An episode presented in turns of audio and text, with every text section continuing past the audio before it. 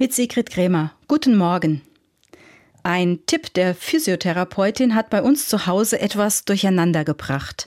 Sie hat meinem Mann und mir empfohlen, die Plätze am Esstisch zu tauschen. Sie meint, gegen die Verspannung im Nacken könnte helfen, einfach mal die ein oder andere Drehung zu verändern.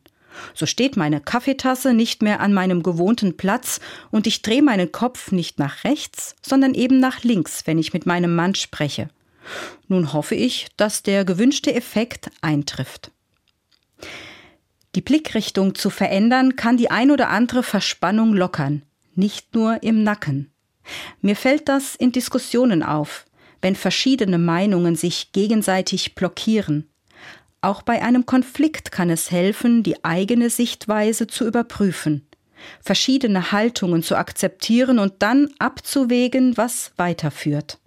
Zugegeben, das ist wesentlich anstrengender, als einfach mal den Sitzplatz am Esstisch zu tauschen. Denn dazu gehört ja auch, dass ich kritisch prüfe, ob meine Blickrichtung tatsächlich so klar und zielführend ist. Vielleicht kann ich verstehen, warum der Kollege die Dinge anders anpackt, als ich mir das wünsche, wenn ich das Ganze aus seiner Perspektive heraus betrachte.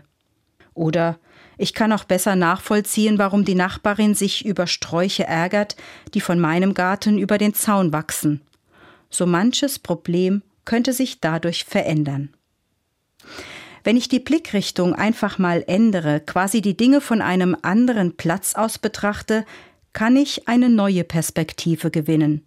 Entdecken, wo meine Ansicht vielleicht einseitig ist oder wo ich zu sehr meine Gewohnheit und meinen Vorteil im Blick habe.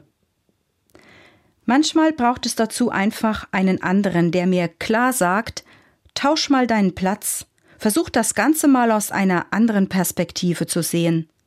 Das ist unbequem, es kann aber die ein oder andere Blockade lösen. Sigrid Grämer, Budenheim, Katholische Kirche.